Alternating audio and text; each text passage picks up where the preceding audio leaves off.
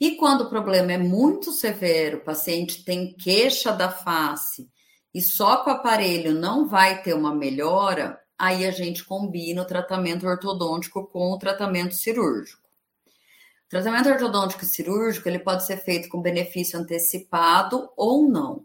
Então, com benefício antecipado é primeiro faz a cirurgia, depois a ortodontia. E sem benefício antecipado é quando eu faço primeiro uma fase ortodôntica, onde eu vou descompensar os dentes, depois é feita a ortognática e depois é feita a finalização com ortodontia. Sempre que eu faço esse tratamento, o paciente já tem que ter cessado o seu crescimento, tá? Então, é um paciente já adulto, sem crescimento algum, e eu vou ter um reflexo, uma maior alteração na face. Então, se o paciente ele chega para mim com a queixa de protrusão mandibular, não tem como ortodonticamente a gente fazer nada. É preciso combinar com um tratamento cirúrgico. Quando a gente pensa em cirurgia, eu posso ter expansão rápida da maxila assistida cirurgicamente, onde a gente tem a liberação aí de, das suturas. Então, a gente libera várias suturas aqui na, na maxila, e a, inclusive a sutura palatina mediana, e usa aquele expansor nos pacientes que não têm mais crescimento e precisam de um ganho no sentido transversal.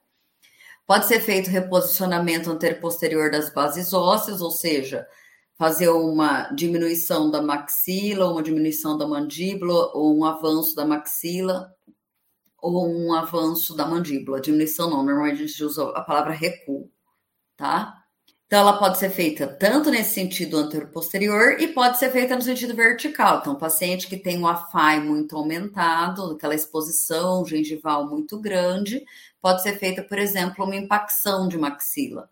Ou um paciente que tem mostra muito pouco dente, tem um, um, uma altura da maxila muito encurtada, eu posso fazer uma extrusão maxilar cirúrgica. Assim como pode reposicionar os planos oclusais, o plano palatino, o plano mandibular. Então, ela permite esse melhor ajuste nos ossos, nos três sentidos do espaço: vertical, horizontal e transversal. E a mentoplastia também pode ser realizada por meio de cirurgia.